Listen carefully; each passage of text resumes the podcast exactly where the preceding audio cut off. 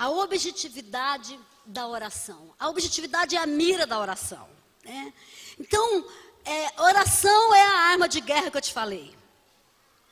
Essa arma de guerra está disponível para todos nós. Mas essa arma, ela precisa saber como ser usada. Então imagina que a gente vai para alguém que, que, que tem o poder de fazer algo para mim, e eu chego na frente dele e eu falo, então eu vim aqui hoje, boa tarde, boa noite, eu vim aqui pelo poder de Deus, pelo é porque eu quero, porque não sei o quê, é porque assim, Senhor, é que o oh, Senhor é maravilhoso, é porque o Senhor, oh Deus abençoa, oh Deus, hoje é um negócio meio, meio esquisito às vezes. Você, você às vezes acha algumas orações esquisitas? Né? Porque na verdade a oração ela é, um, ela é uma arma certeira. E ela precisa ter uma objetividade para acertar aquilo que eu quero. Afinal de contas, você vai fazer um pedido.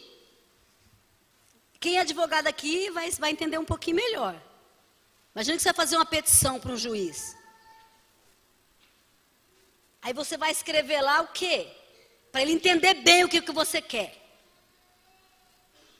Você tem que ser bem objetivo. É ou não é?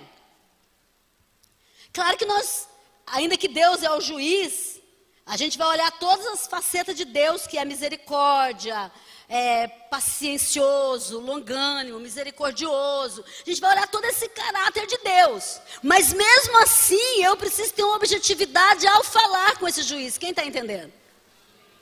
Então essa nossa oração ela precisa ter objetividade. Olha aqui, nós vamos ter uma experiência aqui agora de uma oração que Jesus fez, que está lá em João 17, no versículo, no versículo 9. Jesus está aqui ali naquele final né, de discipulado, dando os últimos ensinamentos para os seus discípulos, queridos. Porque ele ia ser crucificado. E o foco de Jesus não estava naquele momento exatamente. Mas o foco de Jesus estava, Polaco, o, o, o que isso tinha que alcançar lá para frente. Então ele, ele orou assim, ele falou, olha pai, ele está falando para Deus, ele está dizendo assim, olha, eu rogo por eles. Eu não estou orando, Deus, pelo mundo, mas eu estou orando por aqueles que o Senhor me deu.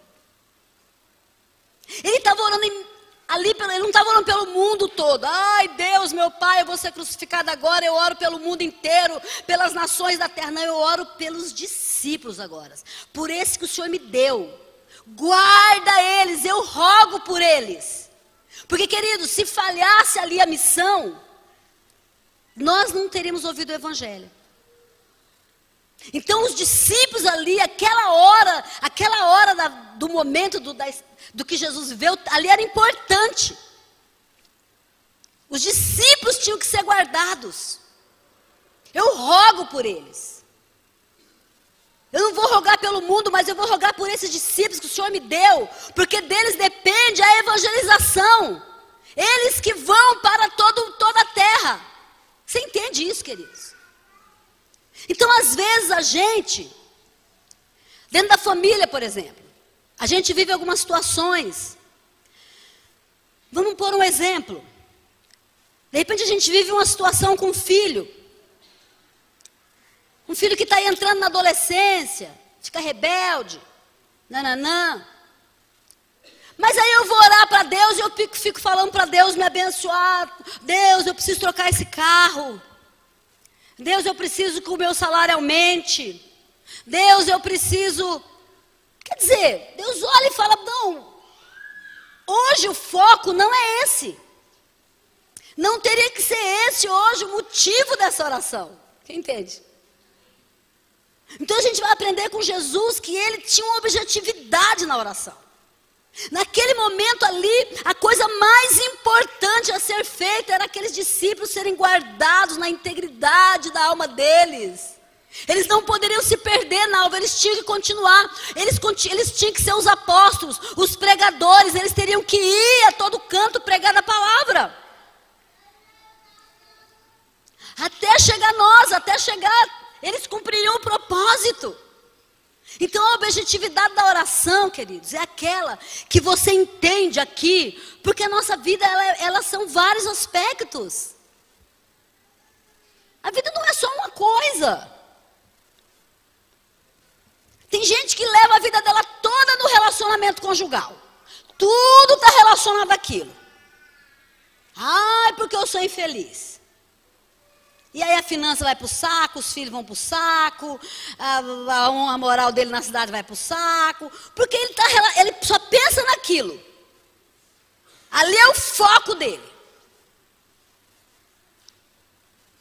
Queridos, se nós vivermos dessa forma, você vai perceber que essa pessoa ela é manipulada por Satanás justamente nessa área.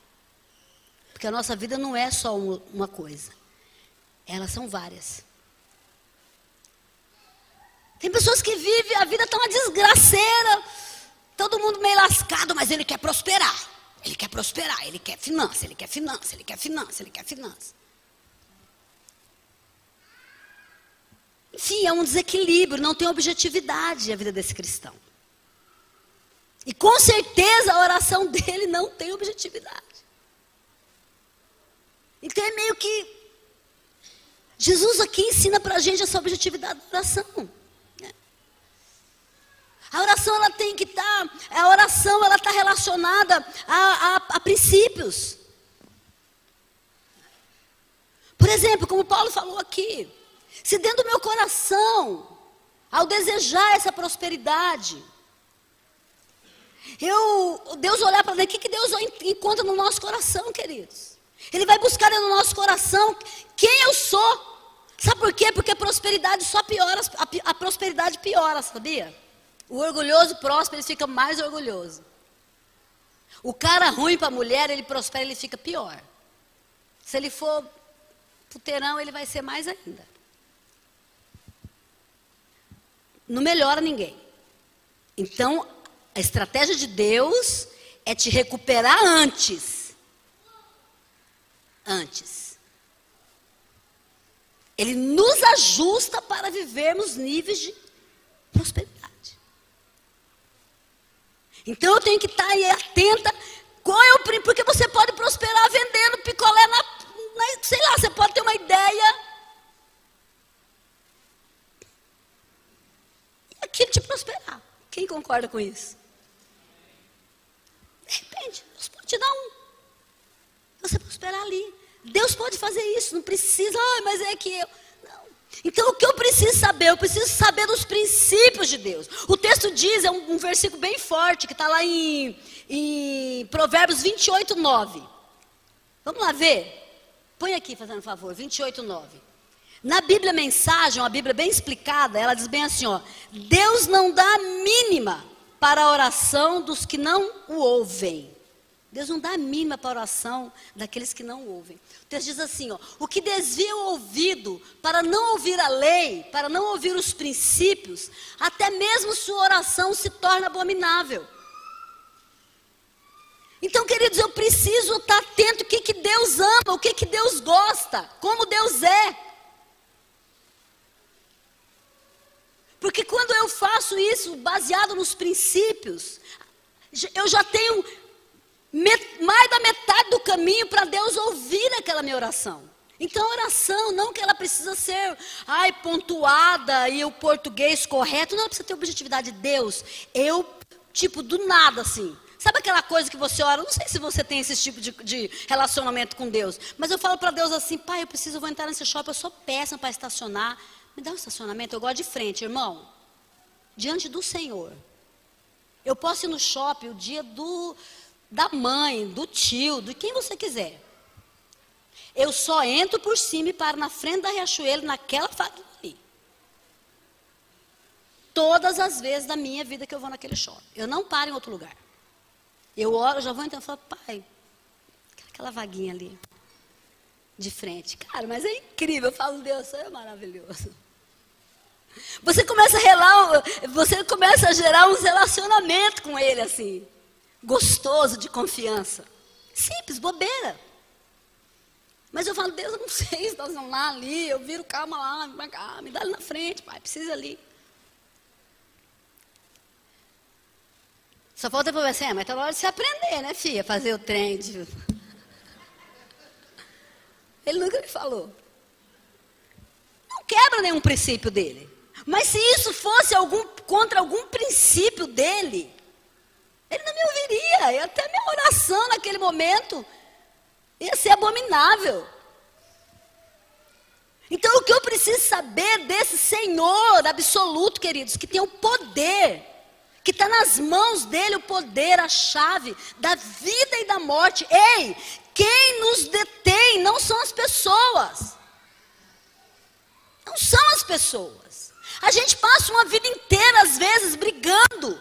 Porque a gente acha, Gil, que quem, que quem me detém para ser feliz é este homem que está do meu lado.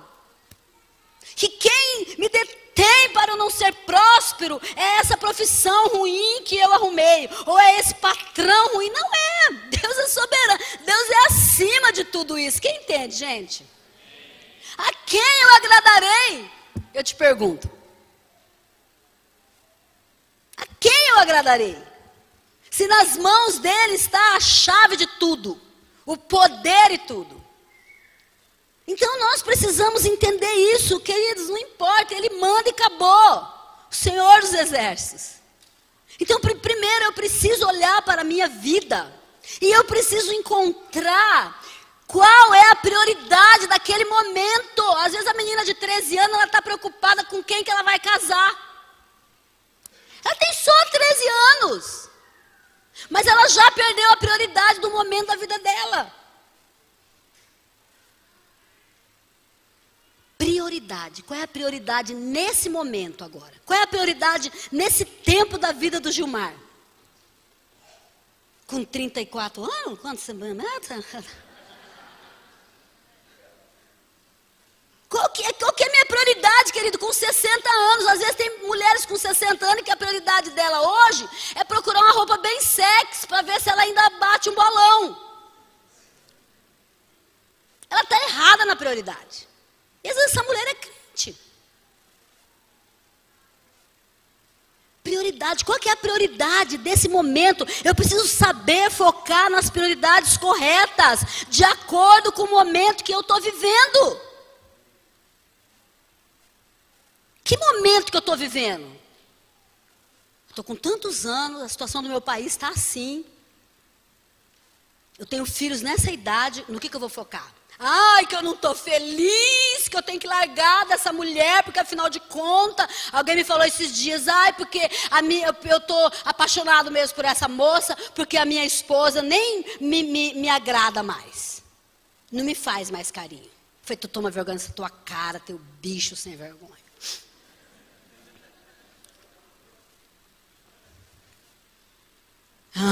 Apóstolo.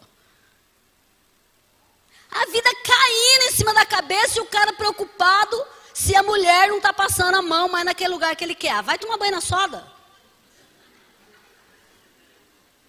O problema é outro. O problema é outro. Quem sabe se resolver esse problema aqui, depois organiza esse. Ela vai falar: ai, amor, lembrei que é aqui que você problema é outro. Então o diabo, nesse, nesse, nesse quesito, ele é, ele é, ele é, ele, olha, ele é terrivelmente inteligente. Porque aí é a atuação. Você tem que estar tá focado aqui, você, ele tá, você entra nessa, nesse foco errado e passa uma vida inteira aí, aí fica orando, ai Deus, ai, eu sofro tanto, pai. Ajuda minha mulher, não sei o quê. Deus, porque meu, eu, eu queria tanto. E Deus falando, filho, vamos, vamos, vamos, vamos para o foco certo. Foco. Está errado, né? Aí, ei.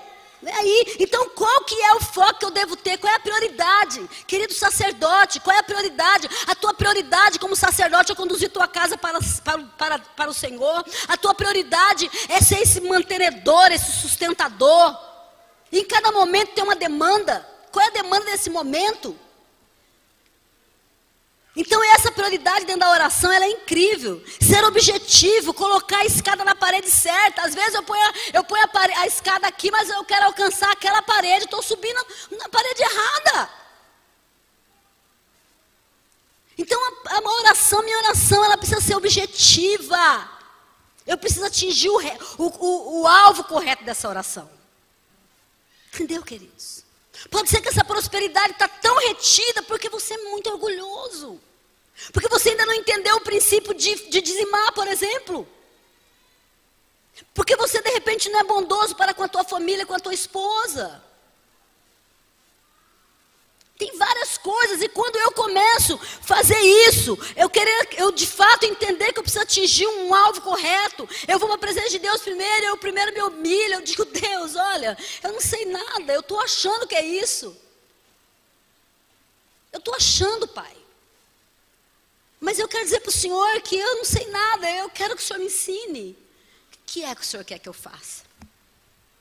O que, que o Senhor quer que eu faça? O que o Senhor quer me orientar? Porque eu preciso atingir o foco correto. Esses dias o Espírito Santo falou tanto comigo, querido. Fiquei meia, meia ziguezeira da minha cabeça. E quando ele me falou comigo, ele falou que eu estava pecando contra ele. E eu falei, Deus, eu quero me arrepender. Falei, ele falou para mim, eu coloquei pessoas debaixo da tua autoridade, você não está fazendo o que tem que ser feito. Querido, é pecado.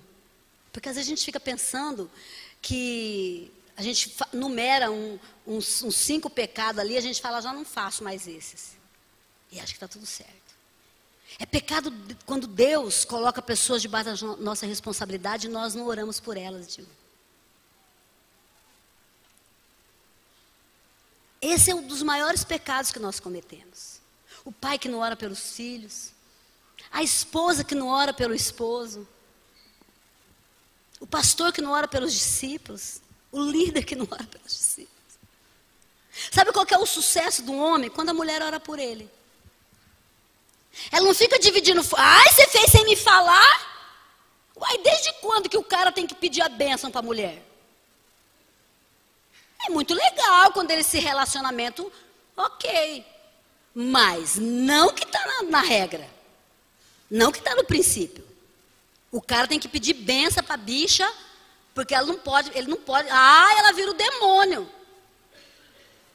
Porque o, o Zé Legué, porque é um Zé Legué esse bicho, tem que pedir bênção para a bichona lá.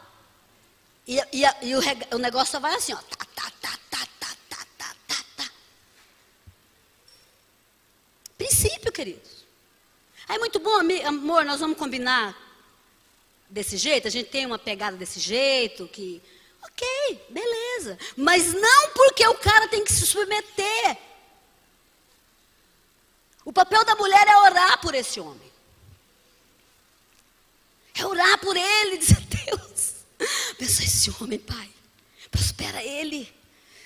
Dá bastante ideia para ele, Senhor. No nome de Jesus. Amor, essa camisa não está bem, põe outra. Ó, oh, perfumar aquela camisa para ele ir bem cheiroso, bem vestido. Para ele ser animado de casa. Ele é vendedor, ele precisa ser animado para ele vender. Ele é professor, ele é o quê? Ele tem que ser animado. Esse é o papel da mulher. A gente quer, quer o quê? Quer mandar, quer disputar a força. Aí o cara não tem aval para fazer nada, ele fica até se morrendo de medo se ele fizer uma coisinha se não perguntou para ela? Muito errado. Muito errado, querido. É, vai criando um sacerdócio muito fraco. E aí nós vamos perdendo a prioridade. Não atingimos o alvo dessa correto dessa vida, essa funciona, esse, esse funcionamento que precisa ter na família, porque está tudo meio desgringolado. Quem entende o que eu estou falando? Então o Senhor diz: Olha, eu quero que você, que quer que eu ouça a tua oração, entenda os meus princípios, caminhe dos meus princípios, da minha lei, de como é que se faz. Como é que faz? Ah, é assim que faz. Então, Deus, eu quero me submeter. E o Senhor falou comigo: Você está aí tristinho? Deus, querido, se tem uma coisa que Deus, olha, nós temos dó das pessoas. Deus não tem dó. Deus tem misericórdia, é diferente de misericórdia, é diferente. A dó você passa e faz, ai, coitadinho. Ai, não vou nem pedir para ele fazer, ai, coitadinho, não vou nem pedir oferta para esse irmão, porque, ó, oh, coitadinho, que miserável. A misericórdia fala bem assim: vai lá e faz isso. Vai lá e faz. Não quero, não estou te perguntando se você não tem. Eu estou mandando você fazer. Vai lá e faz. A misericórdia é diferente. A misericórdia fala para o Senhor, fala para você. Oi? Te arranca de onde você está. A misericórdia é diferente. Deus não passa pela sua dorzinha e fica assim, ó, oh, tim, tim, tim, tim. Bili, bili, bili, bili. Deus não fica assim, não. Você está lá. Me traiu. Perdoa. Mas meu marido, perdoa, ama. Mas... Misericórdia. A misericórdia te tira, obrigado, pastor Dil. A misericórdia te tira dessa condição. A dozinha você passa, você morre de dó, mas a gente faz o quê, gente? Nada. Morre de dó da pessoa dormindo no relento, mas você não faz nada, você não faz nada. Você tem medo até de parar lá para pregar o evangelho. Vai, bandido, vai me pegar, fedido. É ou não é?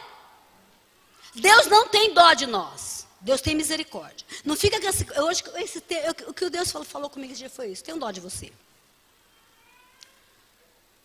Levanta. Então Deus, Deus colocou coisas debaixo da nossa responsabilidade. Ser objetivo é investir naquilo que Deus nos deu. Deus nos tem dado tanta. Querido, sabe por quê? Vocês cantaram aqui. Ah, no Coliseu, a igreja não para, não sei. Sabe por quê que não para? Sabe por que, sabe por que, que a igreja. Sabe por que, que a igreja fica fervorosa quando tem bomba soltando sobre a cabeça dela? Sabe quem, quem acha que sabe? Fala igual o Paulo agora. Sabe por quê, queridos? Na hora que a bomba está caindo na tua cabeça, você não fica bem assim, ai, minha mulher não passou a mão aqui em mim. Você fica assim, Deus, que essa bomba não caia na minha cabeça, por favor. Que essa bomba. o teu foco é ali, é a bomba que está caindo. Você não quer nem comer. Você aprende a fazer jejum na hora. Você aprende a chorar na presença de Deus na hora. Você começa, a bomba, você começa a escutar a bomba e você já fala, Deus, eu quero falar para o Senhor que eu perdoo aquela pessoa. Cadê ela que eu quero ir lá beijar ela? Deus, eu perdoo. Você, você vira crente na hora, irmão. Quem entende? Não queira isso. Eu falo para Deus, Senhor, eu sou ovelha mansa, por favor, não precisa fazer isso comigo. Porque na hora que você está na frente do leão, você se converte mesmo. Porque você se humilha e o leão vai te destraçalhar. Então, por isso que a igreja, quando ela passa por isso, ela cresce. Porque ela ora com objetividade. Porque ela vai no foco, ela não fica aí com, com, com frescura. Ai, porque essa igreja, ai, porque aquele pastor, ai, porque está calor, está frio, ai, porque é uma frescura, irmão. Uma frescura. Perde o que tem de Deus. E perde a objetividade da vida cristã. Perde a objetividade da oração. Aliás, nem ora. Então não precisamos disso. Nós precisamos investir naquilo que Deus nos deu. Deus nos tem dado família, nos tem dado igreja, nos tem dado paz no nosso país. Tem gente que fala bem assim, ai, política, não sei o que, política de Deus sim. Porque se você não aprender a orar pelo teu país politicamente, querido, nós corremos risco de viver situações muito ruins. Se você for olhar a Bíblia, a Bíblia é feita de duas coisas. Ela existe duas autoridades na Bíblia: a de reis e a de sacerdote. Os sacerdotes é a igreja e os reis são, as, é a política. É o governo. Todas as vezes que os sacerdotes desprezavam a, quem era ou não o rei, eles entravam em ruína. Sabe por que, que a igreja não governa mais? Porque a igreja começou a dizer que não era responsabilidade dela, é responsabilidade nossa, sim. E nós precisamos orar sim pelos nossos governantes. Nós precisamos entender que nós temos uma pátria livre, um, um país maravilhoso, e é nossa responsabilidade sim. Quem entende? É nossa responsabilidade, sim, a nossa família. Teus filhos é tua responsabilidade, sim, não é da escola, não é do governo, é tua. A igreja é nossa responsabilidade, sim. Se você não, não, não age com responsabilidade na igreja, você está pecando. Se você não é participante dessa igreja com dízimos, com oferta, com oração pela igreja, com amor pela igreja, você está pecando. Vai ter problemas para Deus ouvir tua oração, entende isso, igreja? Então, nós, o objetivo da oração é, é, é, investir naquilo que Deus nos deu. O Senhor Jesus disse: Olha, eu oro por aqueles que o Senhor me deu. Eu não rogo pelo mundo, eu vou rogar por aqueles que o Senhor me deu. Tem gente que não tem problema de ir lá no hospital orar por alguém. Ok, muito bonito. Mas não ora pelos filhos.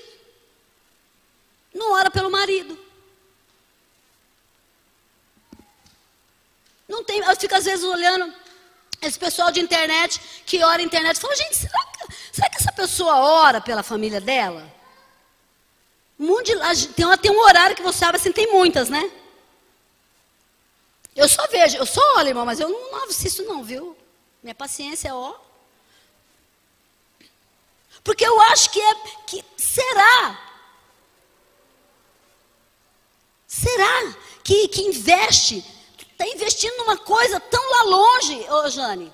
Fazendo um trem para alcançar tão lá longe, ok. Se Deus te deu esse chamado, beleza, até não estou falando. Agora, de repente eu fico querendo alcançar um objetivo lá longe mas aqui, o meu objetivo daqui eu não estou fazendo. E aí eu vou, vou, vou, obter um resultado muito ruim de relacionamento, de finanças, de ministerial, enfim, todas as áreas da nossa vida, quem entende? Então o objetivo, é ser objetivo é investir naquilo que Deus nos deu. O que, que Deus tem te dado? O que, que Deus tem dado para você? Está tá, tá, tá lidando como com isso que Deus tem te dado? Está lidando como? Tua célula, por exemplo. Como você lida com a tua célula?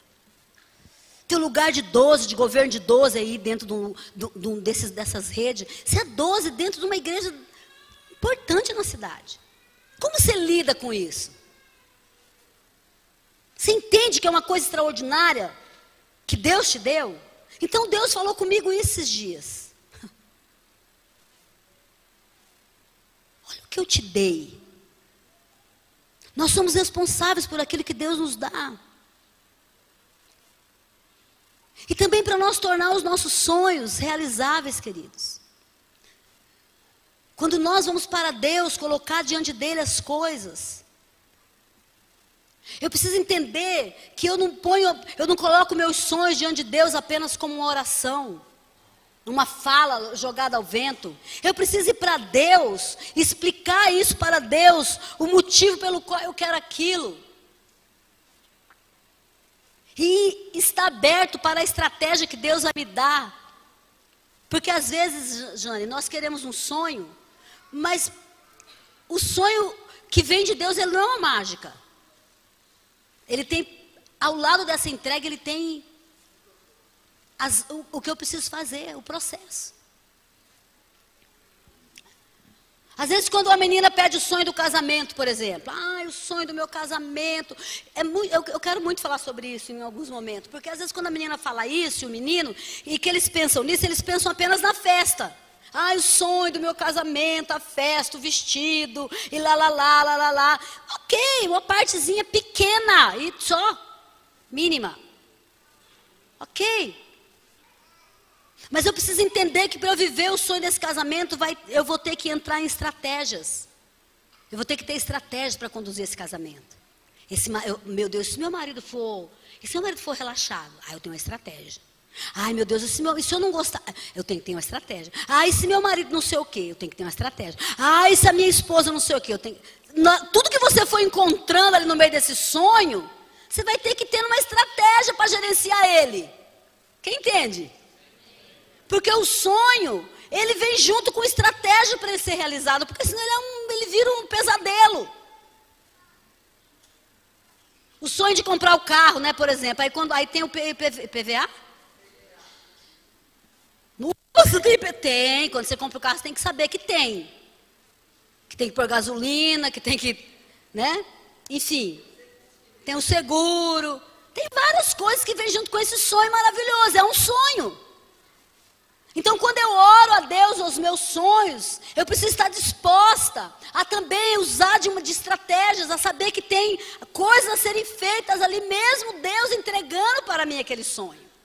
Ai, Deus, eu vou casar e eu quero o sonho da minha casa. Ok, só que a casa limpa, cozinha nela, lava roupa, pendura, depois tira, depois passa, dobra, põe no guarda-roupa.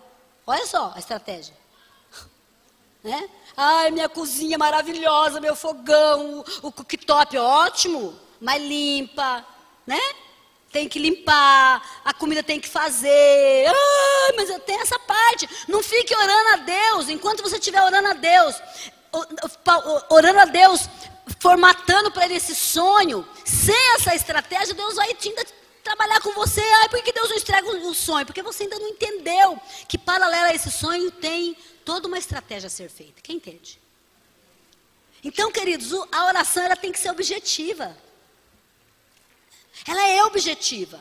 Porque senão Deus fica nos resguardando dela ali até como um processo de nos proteger, quem entende? Como um processo de nos proteger. Oh meu Deus, ajuda-nos, Senhor. Ser objetivo diferencia nossos sonhos de nossas ilusões.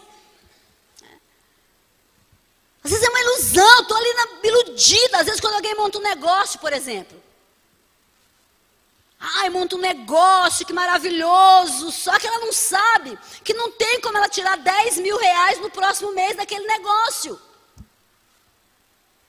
Que ela vai ter que esperar, tem que ter estratégia, vai ter que fazer o negócio virar. E tá, tá, tá, um monte de coisa. Quem entende? Quem já se frustrou montando um negócio? Um monte de gente.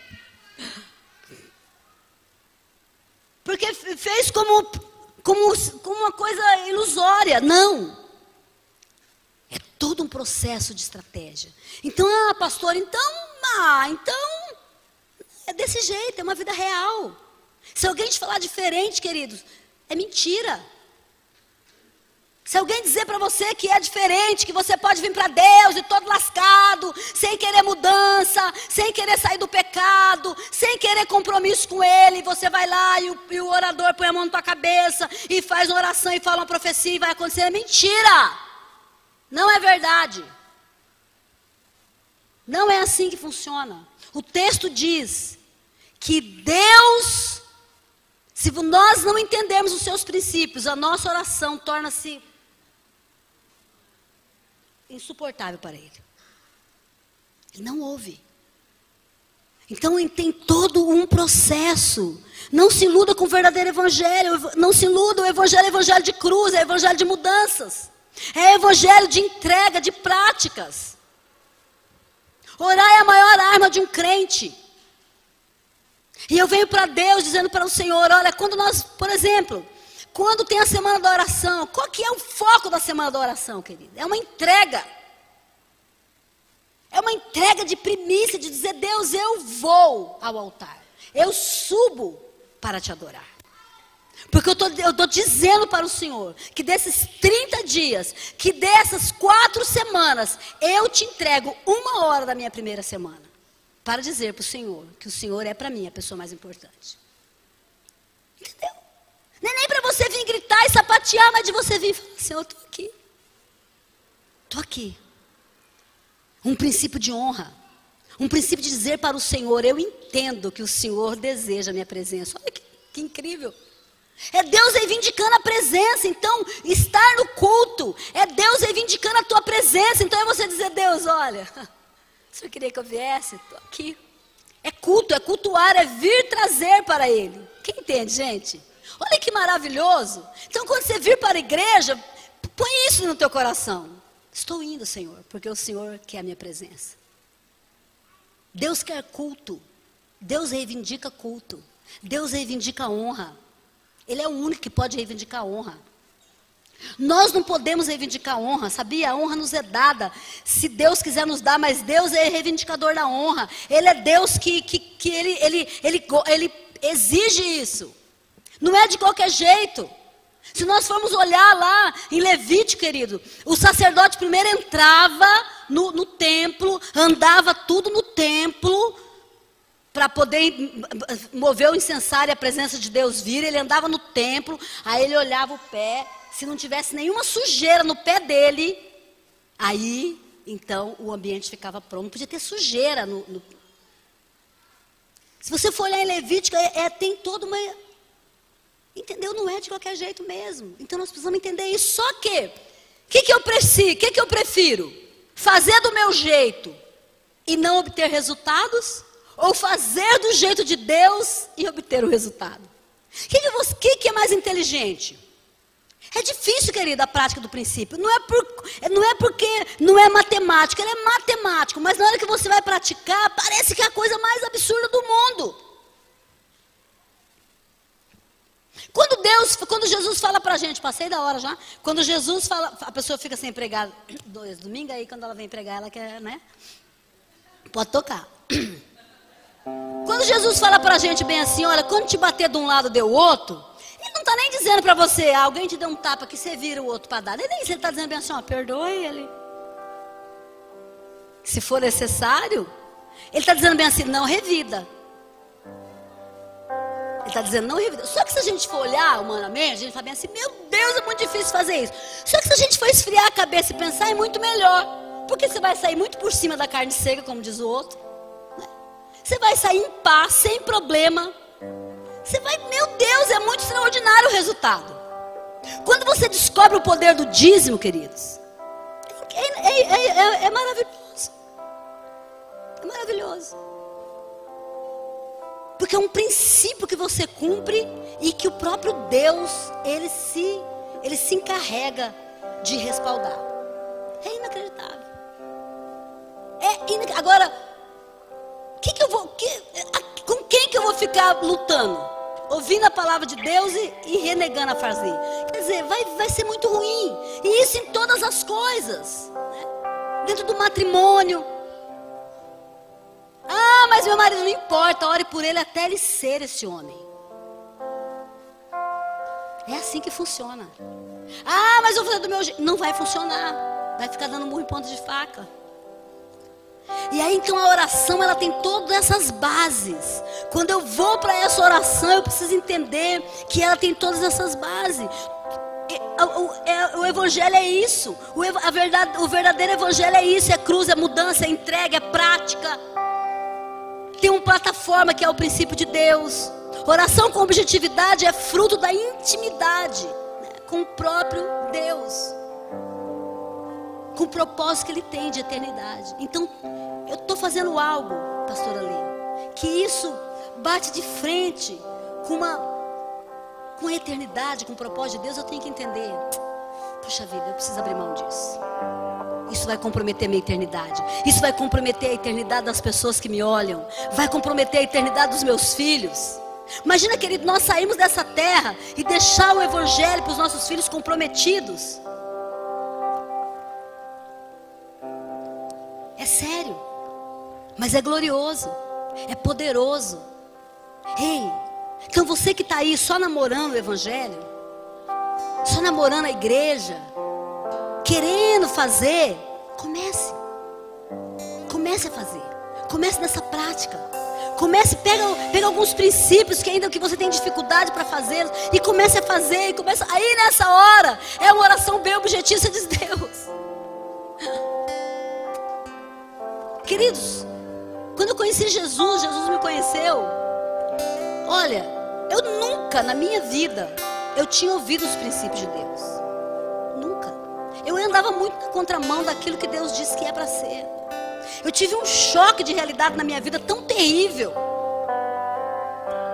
Porque era muito contrário a tudo que eu tinha aprendido, vivido.